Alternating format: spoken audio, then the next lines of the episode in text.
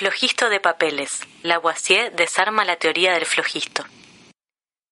Mirar el fuego, esas volutas que ascienden y se mezclan azarosamente, nos pone en un estado casi hipnótico.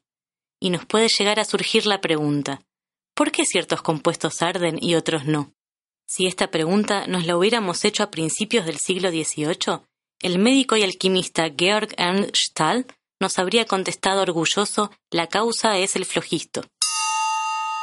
Fue justamente Georg quien desarrolló la teoría del flogisto, que es considerada como la primera gran teoría de la química moderna. El flogisto era considerado un elemento más que se perdía cuando una sustancia ardía. La ecuación era simple. Si una sustancia se quema, libera flogisto y deja ceniza.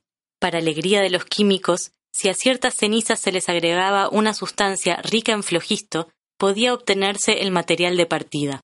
La teoría cerraba, todos contentos. Uno que no estaba tan convencido era el químico Antoine Lavoisier, que diseñó un experimento para mostrar la verdadera naturaleza de la combustión. Al realizar una calcinación en un recipiente cerrado, observó, al contrario de lo que se esperaba, que el compuesto pesaba más. ¿Cómo puede ser, si al calcinar se liberó flogisto, que pese más que antes? Lavoisier dio vuelta a toda la teoría. Las sustancias, al arder, consumen algo presente en el aire en lugar de desprender flogisto. A ese compuesto presente en el aire lo llamó oxígeno. Lavoisier identificó que para la combustión y generación del fuego era necesario el oxígeno. El que es hoy considerado padre de la química moderna se rió de aquellos que defendían la ridícula teoría del flogisto, entre ellos un periodista pseudocientífico llamado Jean-Paul Marat.